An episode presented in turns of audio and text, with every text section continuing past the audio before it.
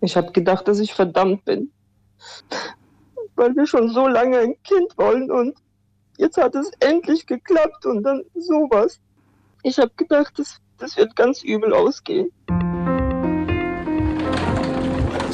Hier ist der Weltspiegel Podcast, unser Blick in die Welt mit den Auslandskorrespondentinnen und Korrespondenten der ARD. Jede Woche eine halbe Stunde Welt aufs Ohr, heute mit mir Johanna Jeschke.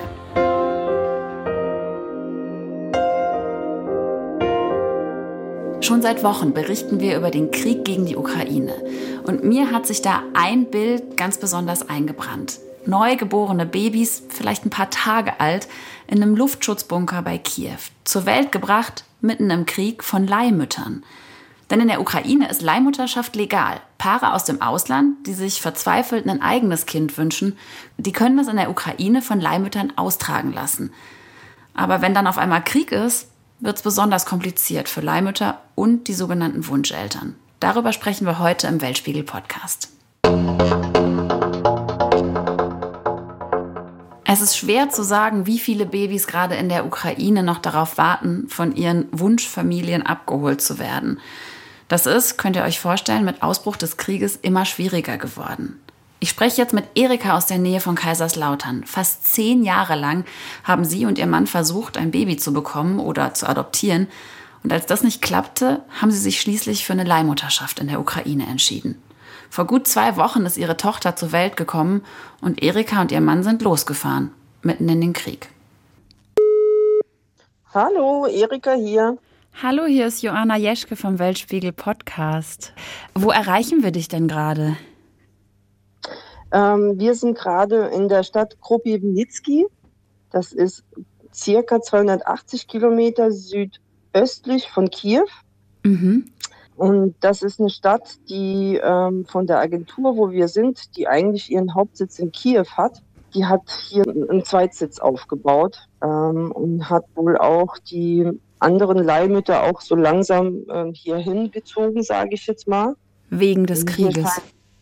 Wegen des Krieges, ja, ja, mhm. ja. Was macht ihr dort in der Stadt? Genau, also warum sind wir überhaupt hier? Das ähm, Problem ist, dass wir eine Geburtsurkunde der Kleinen benötigen. Ohne diese Geburtsurkunde können wir nicht sozusagen aus der Ukraine ausreisen. Und es ist sozusagen das Mindestmaß an Anforderungen an die Dokumente momentan während des Krieges. Da momentan aber in Kiew, also so wurde uns das gesagt, sind alle Standesämter ähm, geschlossen. Aber diese Stadt hier in Kropivnitsky, hier sind die Standesämter offen und hier gibt es auch diese Zweigstelle von der, von der Agentur. Mhm. Ich würde gleich noch mal einen kleinen Schritt zurückgehen. Wo ist denn euer, ja. euer Nachwuchs, euer Baby ähm, jetzt gerade und wann ist die Kleine geboren? Die Kleine ist am 23.03. geboren, also sprich letzte, vor zwei Wochen jetzt. Mhm. Ja, und die ist in Kiew geboren worden. Hier gibt es extra in, in Ukraine Geburtshäuser. Das heißt, es werden nur Geburten ähm, durchgeführt in diesen Kliniken. Und wir sind am Mittwoch letzte Woche losgefahren und waren dann am Freitag in Kiew angekommen und haben sie dann auch direkt von der Agentur, also die Agentur äh, holt dann die Kinder von diesem Geburtshaus ab und bringt sie in so ein, ja, ich nenne es jetzt mal Babybunker. Es ist in einem in einem Südparterre, ist eine große Wohnung und da sind Frauen, die sich halt um diese Babys kümmern, die halt jetzt während des Krieges geboren wurden und die Eltern noch nicht gekommen sind. Kurze Nachfrage, unsere, das sind aber nicht die, ja. das sind aber nicht die Leihmütter selbst, sondern das sind Nannies, ähm, das sind Kinderpflegerinnen. Nannies, von, genau, genau, genau, korrekt. Die Leihmütter, also unsere Leihmutter ist auch schon längst zu Hause bei ihrer Familie. Mhm. Die hat ja nämlich selbst zwei Kinder. Hattet ihr Kontakt mit der Leihmutter? Ja, Gott sei Dank. Ja, normalerweise wird der Kontakt zwischen den Leihmüttern und den, den, den Eltern, also uns, ähm, eigentlich nicht so empfohlen, sage ich jetzt mal so. Aber als der Krieg angefangen hat, bin ich durchgedreht im Prinzip und habe die Agentur gebeten, mir die Nummer von unserer Leihmutter zu geben. Und ähm, dann haben sie das auch getan tatsächlich, weil sonst wäre ich, ähm, glaube ich, ich weiß nicht. Also so hatte ich mit ihr Kontakt mit der Leihmutter und habe gewusst, dass es ihr gut geht, wo sie gerade ist, ja, ob gerade gebombt wird oder nicht gebombt wird und ja, wie es ihr halt einfach geht, damit ich wusste, es ist alles soweit okay. Was war denn dein erster Gedanke, als die Nachrichten bei uns ankamen, Russland marschiert jetzt gerade in die Ukraine ein? Was ist dir da durch den Kopf geschossen?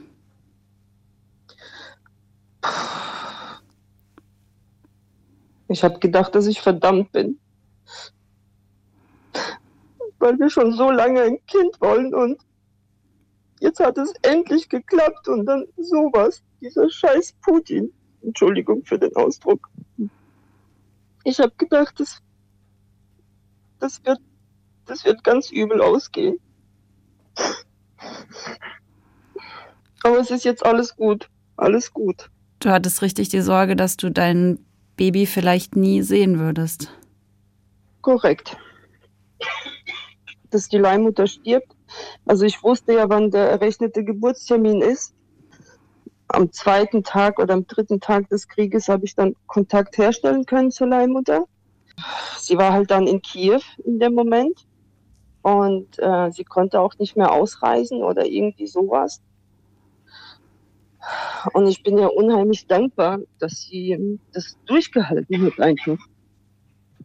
Weil, also ich weiß nicht, ich, ich stelle mir das, ich, ich stelle mir das wahnsinnig vor. Sie, sie, sie wohnt eigentlich zwei Stunden östlich von Kiew. Das heißt, die war halt äh, vorher, wo noch alles gut war, ist sie nach Kiew gekommen, weil die, die Frauen haben dann die Möglichkeit, ähm, die letzten Monate vor der Geburt ähm, in einer Wohnung, wo sie äh, versorgt werden, zu verbringen und dann äh, im Prinzip dann das Kind zu bekommen und dann nach Hause zu fahren. Und sie selbst hat ja zwei Kinder. Das heißt, die, die war ganz alleine, also was heißt ganz alleine, in der Wohnung waren wohl noch andere zwei äh, Frauen, Leihmütter. Also sie war zumindest nicht völlig alleine, aber sie hat ihre Familie nicht sehen können. Mhm. Also ich stelle mir das so krass vor. Und ähm, ich fand es auch unheimlich beeindruckend von dieser Frau, dass sie also mich beruhigt hat, dass alles gut wird, obwohl sie im Krieg ist. Und sie hat mir dann auch erzählt, dass wenn, wenn die Sirenen losgehen, dass sie dann losrennen in den Bunker und dass sie nachts angezogen schlafen, damit sie jederzeit losrennen können. Also das ist, es, es ist unvorstellbar für uns, also unvorstellbar. Das sind für, also Heldinnen für mich, aus meiner Sicht, Heldinnen. Aber es geht ihr jetzt auch gut. Sie ist zu Hause seit, seit letzter Woche, Mittwoch, bei ihren Jungs und es geht ihr gut und es ist alles ruhig bei denen und ich bin unheimlich dankbar, dass das jetzt. Das ist jetzt ja nicht ganz ohne Risiko. Also das Auswärtige Amt warnt vor Reisen in die ja. Ukraine ja. zu Recht, wenn wir in den Nachrichten sehen, was auch in der Region rund um Kiew äh, los ja. ist. Ähm, mit welchem Gefühl habt ihr euch da in den Zug gesetzt? Also als wir am Mittwoch uns von unserer Familie verabschiedet haben, hatte jeder diesen Gedanken, dass es vielleicht das letzte Mal ist, dass wir uns sehen. Und mit diesem Gefühl sind wir halt losgefahren. Aber für meinen Mann und mich war es keine Frage, es nicht zu tun, weil wir konnten unsere Tochter hier nicht alleine lassen. Mhm. Und dann seid ihr in seid ihr in Kiew angekommen und dann hat sich die Agentur, mhm. über die ihr die Leihmutter beschäftigt oder beauftragt habt, mhm. hat euch in Empfang genommen und durftet ihr dann mhm. eure Tochter direkt sehen? Genau. Wir sind abgeholt worden äh, dann sind wir zuerst zur Agentur, also zu dem Büro im Prinzip hingefahren und haben dort ähm, äh, bestimmte pa Dokumente in Empfang genommen. Die haben uns die Papiere gegeben und dann sind wir auch direkt ähm, in diese Wohneinheiten, sage ich, das ist ein ganz normale, ja, ein ganz normales Wohngebiet, äh, wo wir dann äh, unsere Kleine in Empfang genommen haben. Und haben wir dann auch ein, ein eine, ein Apartment äh, gestellt bekommen, wo wir dann auch mit der Kleinen dann wie eingezogen sind. Kannst du uns beschreiben, wie sich das für dich angefühlt hat, nach der Reise, vor allen Dingen auch nach den Höhen und Tiefen, äh, die es ja im Vorfeld gab, äh, wie sich das angefühlt hat, dass ihr endlich euer Baby, eure Tochter, in Empfang nehmen konntet? Das war unbeschreiblich in dem Sinne, weil so viel Last auf einmal abgefallen ist. Nach all diesen Jahren, die wir schon, alle diese Versuche, die wir hatten, also die, das, die ganzen Tränen und das ganze Leid, was in den letzten Jahren war, waren wir überglücklich und hundemüde eigentlich von der ganzen Reise. Mein Mann hat dann auch gerade gestern oder so zu mir gesagt, du Schatz, wenn es jetzt vorbei ist für uns, weil irgendwie eine Bombe in dieses Haus reinfällt, dann hat sich jeder Tag belohnt. Und so ist es auch einfach. Aber wir wollen positiv bleiben. Es wird alles gut. Ja. Wie sehen denn gerade eure Tage aus? Also es gibt ja eine Menge Papierkram, die jetzt erledigt werden muss. Mhm. Es ist jetzt wahrscheinlich nicht nur sozusagen Kuscheln im Babykokon, sondern ihr habt jetzt ja auch noch ein paar Hürden zu überwinden, um dann als Familie wieder nach Deutschland zurückzureisen. Du eigentlich ähm, gar nicht so schlimm. Den ganzen Papierkram übernimmt eigentlich die Agentur. Ja, das ist ja Teil des, des Vertrages, sage ich jetzt mal. Jetzt sind wir heute hier in Krupiwnicki ange, äh, angekommen, oder gestern Abend. Und morgen gehen wir dann mit meinem Mann zum Standesamt, legen alle Papiere vor und dann wird die Geburtsurkunde erstellt. Also dadurch, dass es jetzt halt Krieg ist, so blöd wie es klingt, aber brauchen wir nur die Geburtsurkunde. Wir brauchen jetzt keine deutsche Botschaft. Das um einen Reisepass für die Kleine zu beantragen, genau, ne? das genau, war sonst genau, die. Mhm. Genau, genau, genau. Das, das klären wir dann alles, wenn wir wieder in Deutschland sind. Das ist eigentlich alles schön. Also wir haben wirklich Zeit, um ja mit dem Kind zu sein. Das ist ja also eigentlich schön, wenn jetzt der Krieg nicht wäre. Seit wir hier in der Ukraine sind, gucke ich auch keine Nachrichten mehr, weil ich das alles nicht also ich versuche das auszublenden momentan. Ich wollte gerade fragen, wie viel bekommt ihr denn mit vom Krieg aktuell? Also bisher war wirklich alles ruhig. Wir hatten nur vorgestern Abend, glaube ich, in Kiew Sirenen gehört und wir haben auch auf unsere ähm, Handys ähm, ne, einen Alarm bekommen. Und dann sind wir halt, ja, wie man das im Fernsehen kennt, ins Bad gegangen und haben gewartet, bis der Alarm wieder weg war. Ähm, ja, man merkt es an den Menschen und wie, wie das Leben hier ist. Ja, die Leute sind sehr ruhig. Es gibt, es ist eine ganz bedrückende Stimmung, wenn ich das so rübergeben kann. Ich bin beeindruckt von diesen Menschen, wie, mit welcher Ruhe und mit welcher trotzdem noch Freundlichkeit sie der Situation begegnen. Also Wahnsinn. Chapeau, kann man wirklich nur sagen. Wahnsinn. Wisst ihr schon, wann es für euch zurückgeht nach Deutschland? Also wenn wir morgen zum Standesamt gehen, hoffe ich, dass allerspätestens am Folgetag wir die Geburtsurkunde in der, in der Hand haben. Und dann können wir Kropivnitsky verlassen. Also wir sind jetzt im Prinzip an der Hälfte angelangt. Sobald wir die Geburtsurkunde haben, ist der Weg nur noch zurück. Und das sind dann, schätze ich, nur noch drei bis vier Tage, je nachdem. Was ist denn das Erste, was ihr zu Hause als Familie machen wollt in, in Deutschland?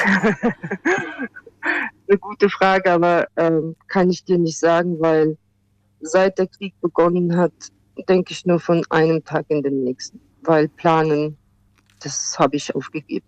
Kann ich gut verstehen, scheint mir eine gute Strategie zu sein. Ich wünsche euch alles Gute für Danke. euch und natürlich für das Baby, das in so unruhigen Zeiten auf die Welt gekommen ist und euch eine gute Rückreise und dass alles klappt. Erika, das hat sie mir eben noch erzählt, hat ihre Tochter übrigens mit zweitem Namen so genannt, wie die Leihmutter heißt, die sie ausgetragen hat. Und auf die Situation der Leihmütter in der Ukraine schaue ich jetzt mit meinem Kollegen Jo Angerer aus dem ARD-Studio in Moskau. Jo, kann man eigentlich sagen, wie viele Babys gerade noch darauf warten, von ihren Wunscheltern abgeholt zu werden in der Ukraine? Na, das ist natürlich schwierig zu sagen jetzt im Moment gerade. Die Zahlen äh, hat man nicht. Es sind aber schon noch viele Babys, die da einfach darauf warten, dass es irgendeine Möglichkeit gibt, äh, dass deren Wunscheltern sozusagen da nach Kiew kommen können. Äh, es geht ja jetzt vielleicht wieder ein bisschen besser, nachdem äh, Kiew jetzt auch wieder erreichbar ist und, äh, und äh, sich die russischen Streitkräfte da wohl zurückgezogen haben. Aber es warten noch viele drauf und letztendlich sind diese kleinen Babys auch eine Art Kriegsopfer, kann man sagen. Wo sind die denn untergebracht? Also ich habe in den Medien halt auch gesehen, so äh, bunkerartige Bilder. Erika hat eben im Gespräch auch gesagt, ähm, das war so eine Art Babybunker. Ähm, beschreib uns mal, wie das da ungefähr aussieht. Naja, die sind natürlich jetzt, äh, wenn Luftalarm ist, äh, werden die in, in äh, Bunker oder bunkerähnliche Räumlichkeiten natürlich auch gebracht. Und die leben dicht auf dicht, eng aneinander natürlich, werden aber auch versorgt. Das muss man auch sagen. Letztendlich, man kümmert sich schon um diese Kinder dort. Aber das ist halt alles jetzt den ganzen Umständen dort geschuldet. Eine schwierige Geschichte, wie die untergebracht sind. Äh, sie werden gefüttert, sie werden gewickelt. Ähm, man kümmert sich um sie, aber die leben natürlich in sehr, ja, sagen wir mal, beengten Verhältnissen insgesamt. Die Leihmütter selbst, ähm, wie geht es denen? Ich meine, in so einer Situation wie Krieg, äh, dürfen die einfach ausreisen? Also was weißt du darüber? Wie geht es denen? Naja, denn äh, die haben natürlich ein großes Problem. Leihmutterschaft ist ja ein großes Geschäft auch äh, in, in der Ukraine zumindest gewesen.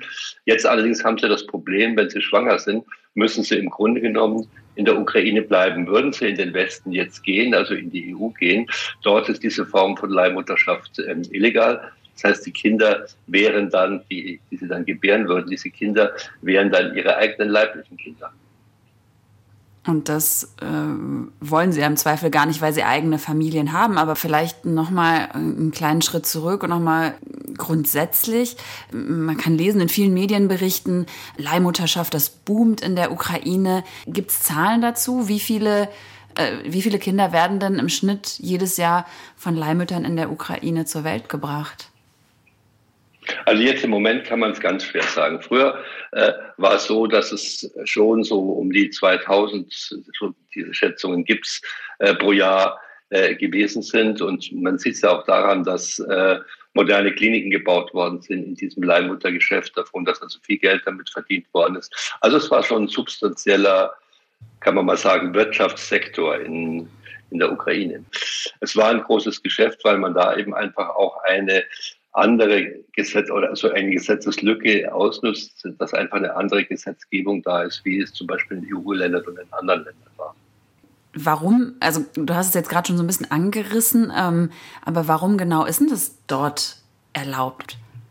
Das sind natürlich Leute, die viel Geld verdienen, sind da verwickelt. Äh, da gehen die politischen Prozesse oder gingen die politischen Prozesse natürlich auch so, dass man da auch Gesetzgebungen mit Sicherheit äh, beeinflusst hat in der Richtung, dass es eben erlaubt ist und man eben es ermöglicht hat, dass man damit Geld verdienen kann. Letztendlich ist dieses Ganze ja einfach ein großes Geschäft, äh, wo einige wenige Unternehmer viel Geld damit verdienen, die natürlich auch politischen Einfluss hatten dann. Du hast dich ja mit dem Thema auch schon länger beschäftigt, also jetzt nicht erst seitdem der Krieg in der Ukraine so eskaliert ist. Äh, was nehmen denn die Frauen dafür in Kauf? Naja, die Frauen nehmen in Kauf, dass sie sich jetzt erstmal sozusagen komplett offenbaren äh, müssen, zu Beginn sozusagen, bevor sie als Leihmütter eingekauft werden. Das heißt, sie werden genau gecheckt, wie sind ihre Lebensgewohnheiten, genetisch gecheckt. Die werden genau gecheckt, rauchen sie, rauchen sie nicht, trinken sie, trinken sie nicht, wie ernähren sie sich. All diese Bedingungen äh, müssen sie offenlegen. Und dann ist es natürlich letztendlich, jede Schwangerschaft ist auch ein gesundheitliches Risiko natürlich. Und dieses gesundheitliches Risiko, letztendlich auch körperliche Unversehrtheit, das nehmen sie für das Geld, was sie äh, dafür kriegen, dann in Kauf einfach. Äh, also für örtliche Verhältnisse, also für die örtlichen Verdienstmöglichkeiten, viel Geld sogar. Also eine Leihmutter, mit der ich damals äh, gesprochen hatte, äh, die hat im Monat 300 Euro dafür bekommen und als Prämie bei der erfolgreichen Geburt dann 14.000 Euro. Das ist viel Geld äh, für die Menschen in der Ukraine. Das heißt, der Antrieb ist natürlich ein finanzieller. Der Antrieb ist natürlich ein finanzieller. Also äh, viele Frauen, gerade die in in, auf den Dörfern leben, auf dem Land leben, haben wenig Verdienstchancen einfach in der Ukraine. Ukraine ist ja nicht gerade ein hyperreiches Land insgesamt mit tollen Berufschancen und allem. Gibt es natürlich in den Städten auch, aber eben weniger auf dem Land. Und für die Frauen war das natürlich, ist es einfach eine finanzielle Möglichkeit. Die haben wir auch erzählt letztendlich. Äh, ich baue jetzt für mich und meine Familie da ein Haus, da brauche ich Geld einfach dafür und verdienen wir das Geld auf diese Art und Weise. Und viele Frauen machen das ja auch nicht nur einmal, sondern äh, mehrfach hintereinander, die Leihmutterschaft. Da sehen wir mal wieder, also so eine Situation wie so häufig, ne? Die einen können sich's leisten und nehmen es in Anspruch und die anderen sind darauf angewiesen. Ich will jetzt nicht sagen, dass die Wunscheltern alle unendlich reiche Menschen sind. Das ist mit Sicherheit nicht so. Also äh, und die, die Wunscheltern, ich will sie auch gar nicht moralisches verurteilen. Das sind Eltern hauptsächlich, die über lange Zeit probiert haben, selber Kinder zu bringen und jetzt eben diesen diesen Weg gehen. Aber sie müssen sich natürlich äh, das, was dieses Baby dann in Anführungszeichen kostet, muss man sich natürlich leisten können. Ja, und natürlich ist natürlich ein Unterschied zwischen Arm und Reich. Das spielt natürlich eine Rolle auch. Ganz herzlichen Dank an unseren ARD-Korrespondenten Jo Angerer. Und jetzt schauen wir nochmal auf die rechtliche Seite so einer Leihmutterschaft. Und zwar mit dem Anwalt für Familienrecht Marco Oldenburger. Er ist sowas wie die rechtliche Hebamme, sagt er selbst, denn er berät Paare oder auch Singles mit Kinderwunsch, die sich dann zum Beispiel für eine Leihmutterschaft im Ausland entscheiden. Herr Oldenburger, bei uns in Deutschland sowie in vielen europäischen Ländern ist die Leihmutterschaft verboten. Wie kann es also sein, dass ich in die Ukraine fahren kann und da ein Kind austragen lassen kann? Vielleicht ganz grundsätzlich. Sie haben als deutsche Wunscheltern die Möglichkeit, ganz legal im Ausland ihren Kinderwunsch mittels Leihmutter zu erfüllen. Dazu schließen Sie einen Vertrag ab mit Klinik, Agentur und Leihmutter. Das Ganze wird idealerweise erfolgreich praktiziert. Die Leihmutter wird schwanger, bringt das Kind im Ausland zur Welt. Um dann den Elternstatus zu erlangen, haben wir aus dem deutschen Recht heraus die Möglichkeit, dass wir gegenüber der deutschen Auslandsvertretung, also der Botschaft in Kiew konkret, eine Erklärung abgeben, dass der Mann das Kind als eigenes Kind akzeptiert. Er sagt, ich bin der Vater. Die Leihmutter geht auch ganz konkret mit dem Wunschvater zur Botschaft und erklärt, ich bin damit einverstanden, ich stimme zu, dass du der Vater unseres Kindes bist. Das sind die tatsächlichen Voraussetzungen dafür, dass der deutsche Wunschvater auch aus Sicht des deutschen Rechts seine Vaterschaft erlangt. Und dann kriegt er, weil sein Kind durch diese Erklärungen deutsche Staatsangehörigkeit erlangt, einen vorläufigen Pass ähm, und kann die Ukraine verlassen und Deutschland einreisen. Und dann schließen sich die weiteren Prozesse der Erlangung der Elternschaft, insbesondere der Mutterschaft an. Wir halten fest, es gibt viele bürokratische Hürden, die es einem also Es klingt jetzt nicht nach einer Geschichte, die man mal, also äh, es klingt ähnlich kompliziert wie das Schwangerwerden an sich, äh, so äh, dieser ganze Prozess. Ähm, kein Wunder, dass Familien, die so eine Leihmutterschaft ähm, in Betracht ziehen, sich rechtlichen Rat unter anderem bei Ihnen holen. Sie helfen ja mit, diese Verträge, die dann mit den Agenturen vor Ort in der Ukraine geschlossen werden, mit den Leihmüttern geschlossen werden, auszuarbeiten. Was steht denn in diesen Verträgen drin? Wie muss ich mir das vorstellen? Es gibt verschiedene Verträge. Der Leihmutterschaftsvertrag sieht im Kern vor, dass die Leihmutter ihre Dienstleistung, das Austragen des Kindes für die Wunscheltern anbietet und dafür bekommen Agentur, Klinik und auch Wunschmutter ein Entgelt. Das wird geregelt im Vertrag exakt mit entsprechenden Zahlungsetappen. Es wird auch geregelt, dass die Leihmutter an sich keinerlei elterliche Verantwortung für das Kind übernehmen möchte und das nur für die Wunscheltern tut, damit die ihren Kinderwunsch erfüllen können. Dann haben wir in dem Vertrag sehr konkret häufig Regelungen über Verhaltenskodex in der Schwangerschaft, dass man nicht rauchen darf, dass man keine Drogen nehmen darf, keine gefährlichen Sportarten ausführen darf, das steht da so konkret drin, das kann man festhalten. Oder wünschen da sich ganz, das dann die Wunscheltern? Was, ähm, oder ist das Standard? Ähm, das ist eigentlich ein Standard ähm, für die Kliniken und auch für die Leihmutter in allen internationalen ähm, Ländern, die Leihmutterschaft ermöglichen. Und da gibt es tatsächlich ähm, aus meiner Sicht ein gewisses Ost-West-Gefälle. In den USA und in Kanada sind diese Regelungen in den Leihmutterschaftsverträgen wirklich sehr detailliert. Die gehen auch hin in sexuelle Enthaltsamkeit, in sehr, sehr intime Bereiche des Lebens der Leihmutter. Das ist in den Ländern wie der Ukraine oder auch in Russland oder in Georgien, wo wir Leihmutterschaften ja auch haben, äh, etwas anders geregelt. Da ist es nur als ähm, Kodex etwas oberflächlicher formuliert, ist in der Sache aber vergleichbar. Das ist jetzt ja für die Leihmutter auch nicht ohne. Können Sie darüber sprechen, was eine Leihmutter beispielsweise jetzt in der Ukraine im Schnitt für das Austragen des Kindes und diese ganzen Entbehrungen, die Sie eben schon angedeutet haben, bekommt? Das variiert. Ich gehe davon aus, dass die Leihmütter als Entgelt für die Tätigkeit so zwischen 18.000 und 25.000 Euro bekommen.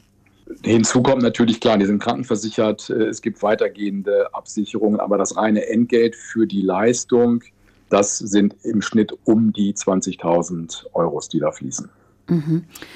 Ähm, jetzt haben wir eben darüber geredet, was im, in diesen Verträgen alles geregelt ist. Ähm, Krieg ist jetzt wahrscheinlich erstmal noch nicht im Standardwerk äh, vorgesehen. Aber jetzt haben wir ja eine Situation, mit der ähm, die Betroffenen da zurechtkommen müssen. Man fragt sich, warum reisen die Leihmütter denn nicht beispielsweise aus äh, in die Nachbarländer, ähm, so wie es viele Ukrainer eben auch tun? Dürfen die das so einfach oder gibt es dann Strafen, wenn sie das Land verlassen? Auch das ist sehr schwierig zu beantworten. Ich habe die Information von einigen Mandanten, dass Agenturen und Kliniken sehr viel Druck auf die Leihmütter ausüben, das Land nicht zu verlassen.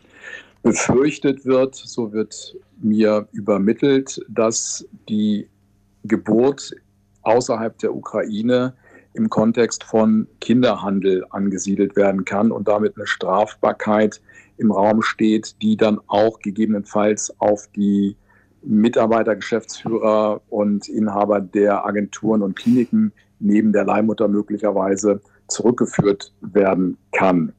Der aktuelle Umgang mit den Leihmüttern ist aber tatsächlich in den jeweiligen Agenturen sehr unterschiedlich. Wir haben eine Agentur, die die Leihmütter umsorgt, tatsächlich alles dafür tut, dass sie aus dem Kriegsgebiet kommen können, äh, sich selbst und ihre Familie schützen können. Da werden tatsächlich in Abstimmung mit dem Auswärtigen Amt, mit den Botschaftsmitarbeiterinnen und auch den Wunscheltern in Deutschland ähm, Passagen, Reisen koordiniert, wo die Mitarbeiter auch tatsächlich der Klinik und der Agentur die Leihmütter äh, an die Grenze bringen und auch die Grenzformalien ähm, klären.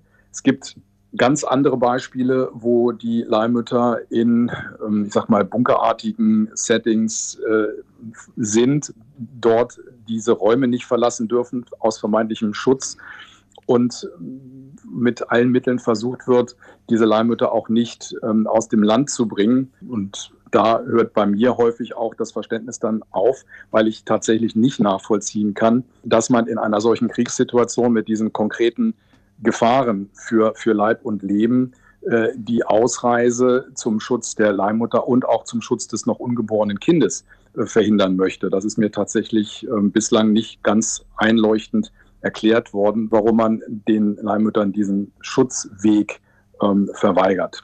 Vielen Dank für diese juristische Aufklärung an den Familienrechtler Marco Oldenburger. Und das war der Weltspiegel-Podcast für diese Woche. Wenn euch die Folge gefallen hat, dann lasst uns doch ein Sternchen da, kommentiert und liked uns bitte und abonniert uns, dann verpasst ihr nämlich auch keine der weiteren Folgen mehr. Redaktionsschluss war Freitag, der 8. April. Redaktion hatte Steffi Fetz. Ich bin Johanna Jeschke.